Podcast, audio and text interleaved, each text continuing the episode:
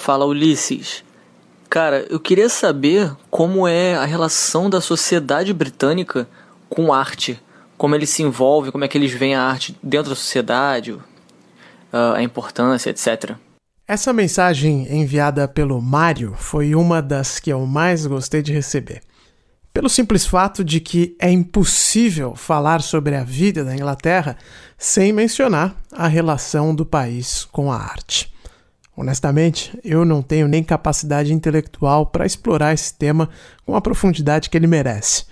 Mas isso não quer dizer que a relação dos britânicos com a arte seja algo extremamente elevado ou inatingível. Se a arte está em todos os lugares e tão presente na vida de uma sociedade, é justamente porque ela é acessível. Do mesmo jeito que ter um carro de luxo por aqui não é símbolo de status, consumir arte não representa a condição social ou algo que o valha. Um dos museus mais famosos de Londres é o Victoria and Albert, com mais de 150 anos de história, este museu foi concebido para educar a população sobre design e arte. A ideia era tornar os consumidores do país mais exigentes e, numa via de mão dupla, elevar o padrão da indústria local. Isso é ou não é revolucionário?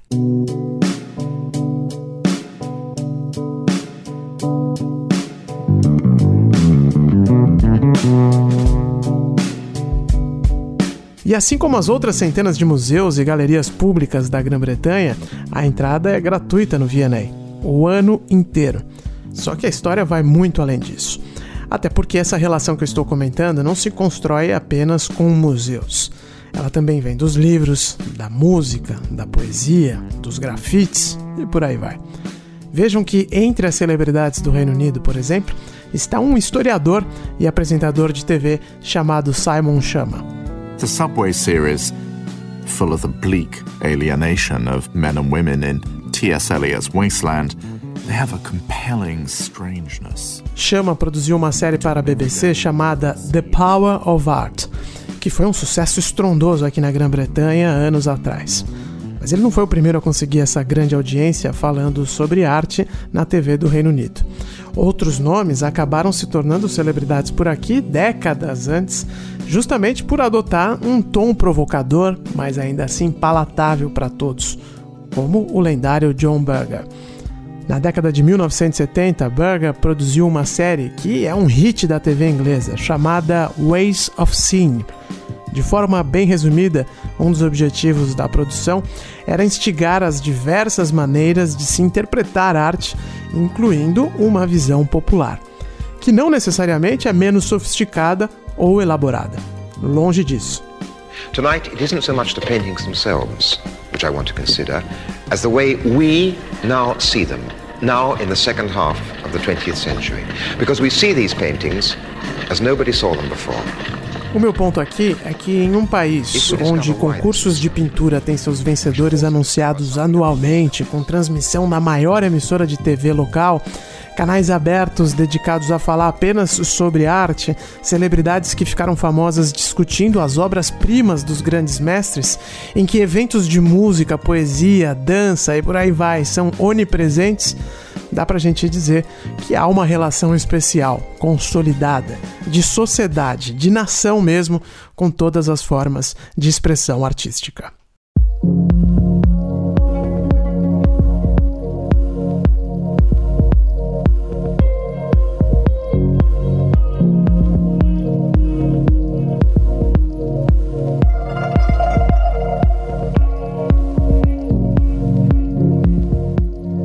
Sou Ulisses Neto e este é o podcast Londres Real, um programa semanal gravado direto da capital britânica. O assunto deste episódio é A Vida na Inglaterra, parte 3. Para quem não acompanhou as outras duas partes, vocês enviaram perguntas pelo Instagram, no arroba LondresReal, e eu tenho tentado responder a algumas delas por aqui.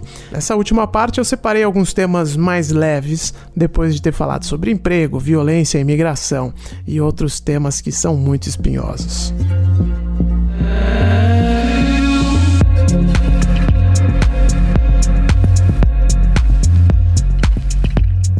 Eu gostaria de que você falasse de Londres sobre hum, lugares que as pessoas deveriam visitar, mas que não estão no circuito turístico que a gente costuma ver.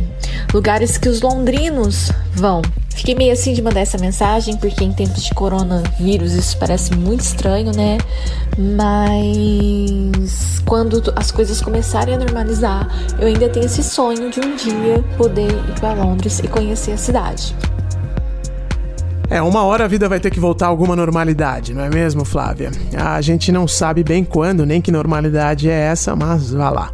Londres realmente tem muita coisa para ser vista e quem vem para cá pela primeira vez tem muita dificuldade de visitar todos os principais pontos turísticos. Mas vale a pena sim sair um pouco da trilha batida. E nesse quesito, a minha recomendação é o bairro de Hampstead, aqui no norte de Londres.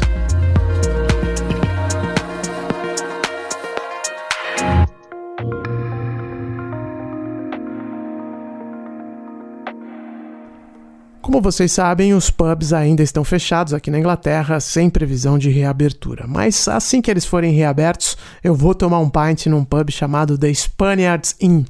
Qualquer visita bem feita a Londres envolve algumas idas ao pub, mas são tantos por aqui que é sempre bom ir nos tiros certos.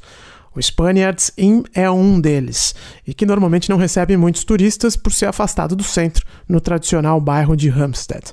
Só por isso já valeria a visita. O centrinho de Hampstead é muito bonito e um passeio por lá durante a tarde rende uma visão boa do que é a classe média londrina. Mesmo não sendo muito longe do centro, o bairro em si já parece uma outra cidade, com um ar bem bucólico, menos frenético. Para dar uma ideia de que eu não sou nem de longe o primeiro a achar Hampstead um pedaço especial de Londres, a lista de moradores célebres da região é gigantesca e vem de longa data, viu? Para dar alguns exemplos, Agatha Christie, T.S. Eliot, Ian Fleming e George Orwell moraram em Hampstead. Assim como o pai da psicanálise, Sigmund Freud. Inclusive, a casa dele no número 20 da Maresfield Gardens virou museu e é aberta para visitas. Na parte mais alta do bairro está o Spaniards Inn, que foi aberto em 1585. Imagina isso, né? No Brasil a gente ainda estava entendendo o que eram os portugueses quando este pub foi aberto. E é um pub clássico, sem música nem televisão, é daqueles que ainda fecham às 11 da noite e pouco antes os atendentes tocam o sino avisando que é hora de pedir a saideira.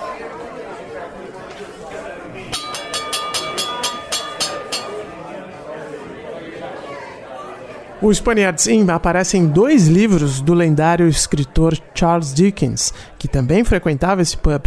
E se isso não foi o bastante para te convencer a visitar o pub, eu ainda posso te dizer que o Fish and Chips de lá é, na minha opinião, o melhor da cidade. Para fechar a visita nesse pedaço de Londres, ainda vale conhecer o cemitério de Highgate, que é dividido em duas alas. No lado leste está o túmulo do Karl Marx, que também morou no norte de Londres, no bairro vizinho de Chalk Farm, mas é o lado oeste que chama mais atenção, pela decoração vitoriana, os ornamentos, o paisagismo, tudo bastante peculiar. É tão bonito, e olha, estou falando de um cemitério que precisa marcar a hora para visitar e só dá para entrar com guia. Além, é claro, de pagar né, pela entrada, tanto no lado leste quanto no lado oeste. Mas você queria algo diferente, né, Flávia? Então ficam aí as minhas recomendações no bairro de Hampstead, incluindo o cemitério no vizinho bairro de Highgate. Gostaria que você falasse, Ulisses Neto, se possível, sobre os fantasmas da Grã-Bretanha, sobre lugares famosos, assombrados, sobre o lado sobrenatural da cultura britânica.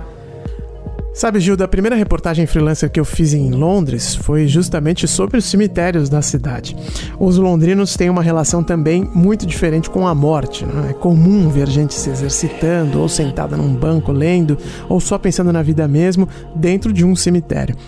Um dos que eu visitei para aquela reportagem em 2011 foi o Bunhill Fields, que fica perto da gentrificada área de Shoreditch. É muito comum ver gente fazendo piquenique ali na hora do almoço. Mas o Bunhill Fields é um cemitério já desativado, né? Isso é importante lembrar. Enfim, para dizer que a morte é encarada de uma forma mais racional, menos emotiva por aqui. Não sei se essa é a forma certa de colocar, mas é a sensação que eu tenho.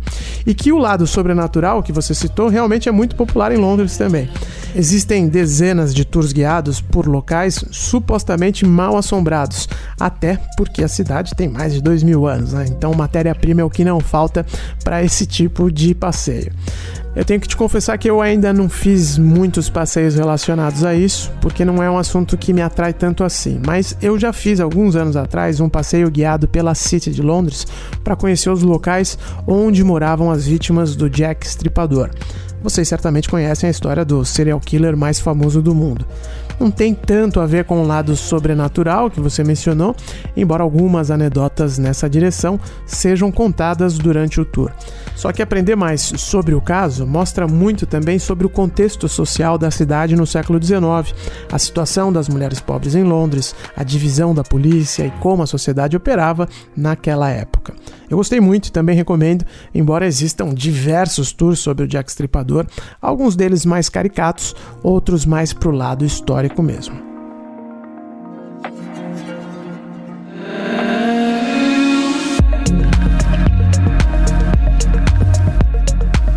Mudando um pouco de contexto, vamos à pergunta do Lucas de Ariquemes, Rondônia. Ele escreveu o seguinte: Qual a tua percepção aí em Londres em relação à admiração ou não dos britânicos pela família real? De longe, a impressão é que os mais novos não têm mais aquela idolatria.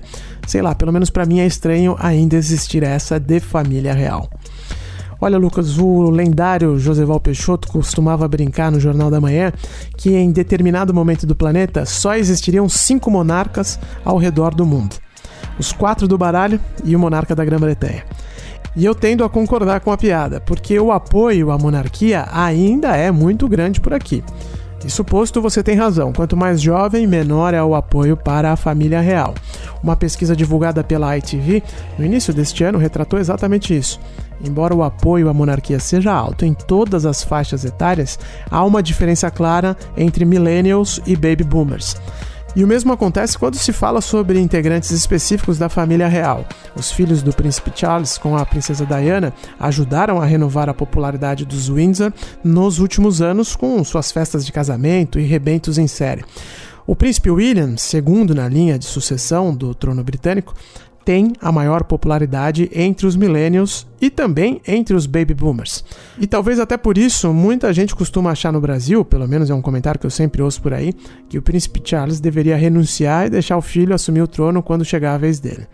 Na prática, isso não me parece muito provável, não. O Reino Unido é um país conservador por excelência, e a lógica por trás do apoio à monarquia também envolve o respeito aos ritos, às tradições. Hoje o público britânico parece ter feito as pazes com Charles. A morte da princesa Diana, de certa forma, foi superada. A família real exerce um papel importante em representar a quintessência do que é ser britânico e por tudo isso não esperem mudanças bruscas. Sim, os Windsor se esforçam bastante para criar polêmicas, né? O caso do príncipe Harry e da esposa dele é só o mais recente. Mas os britânicos estão habituados já passaram e passam por situações mais constrangedoras. Como o caso de pedofilia envolvendo o príncipe Andrew, filho da rainha Elizabeth II, que tinha uma relação bastante comprometedora com o americano Jeffrey Epstein. Apesar disso, eu acredito que instalar uma república no Reino Unido é tão improvável quanto pedir que os britânicos acabem com a mão inglesa. O que, aproveitando, nos leva à pergunta do David. Ele escreveu o seguinte: as pessoas têm dúvidas como os pedais mudam de posição e as posições das marchas né, no câmbio. Tem muitos carros do exterior com direção normal rodando aí no Reino Unido. Se tem, eles precisam tomar algum cuidado maior, alguma sinalização. E ao contrário também, né, quando os carros com direção inglesa vão para os outros países. A França, por exemplo, já vi que alguns carros mais antigos têm que ter um adesivo. Olha só, David, a única diferença dentro do carro é a posição do volante mesmo. Todo o resto é exatamente igual. E todo mundo pergunta mesmo como é dirigir do lado contrário, né? A minha resposta é, é sempre igualzinha. Muito mais fácil que dirigir em São Paulo. Porque o trânsito aqui é bem devagar e, no geral, a educação é absurda. Raramente se ouve buzina, por exemplo. Grande parte da cidade já tem restrição de velocidade né, para 20 milhas por hora, o que dá um pouquinho mais de 30 km por hora. Então é inevitável que o trânsito aqui tenha um ritmo muito lento e seguro, né, como consequência. Parar na faixa de pedestres é obrigatório e ponto final, todo mundo respeita. Sobre os carros europeus, sim, eles rodam por aqui também, é normal. Em tese, existem regras para limitar o tempo que eles podem ficar por aqui, para evitar que as pessoas se mudem de país e continuem rodando com as placas do exterior. Mas de qualquer forma, também o sistema europeu é integrado. Eu já levei multa na Europa e ela chegou aqui na minha casa semanas depois. Não existe sinalização específica para lembrar que a mão mudou, você só tem que ficar esperto e saber o que você está fazendo. Quando a gente cruza o Canal da Mancha de carro, a preocupação realmente é identificar onde o seu veículo é registrado, caso a placa não tenha a bandeirinha do país. Muita gente coloca um adesivo, como você falou.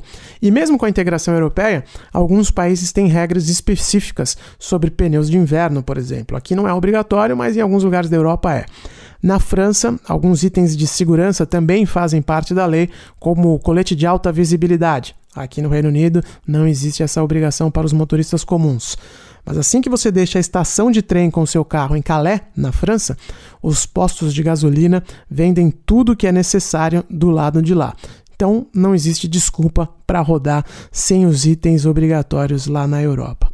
Agora, com o Brexit, as regras devem mudar um pouco e alguma burocracia certamente vai ser implementada. Isso ainda não está definido porque o país segue na fase de transição, que só vai terminar no começo de 2021. É aquela história das incertezas trazidas pelo divórcio europeu.